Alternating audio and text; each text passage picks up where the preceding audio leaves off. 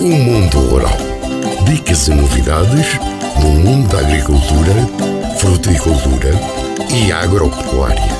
Todos os dias na sua rádio em FM ou em podcast.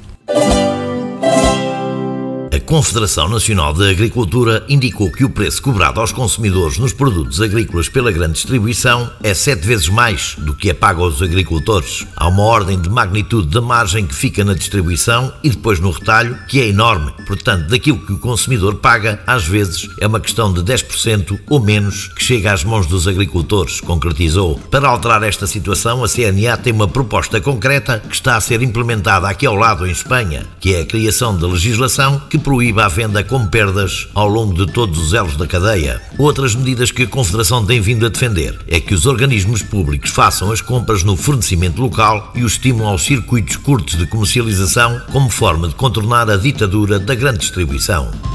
O mundo rural.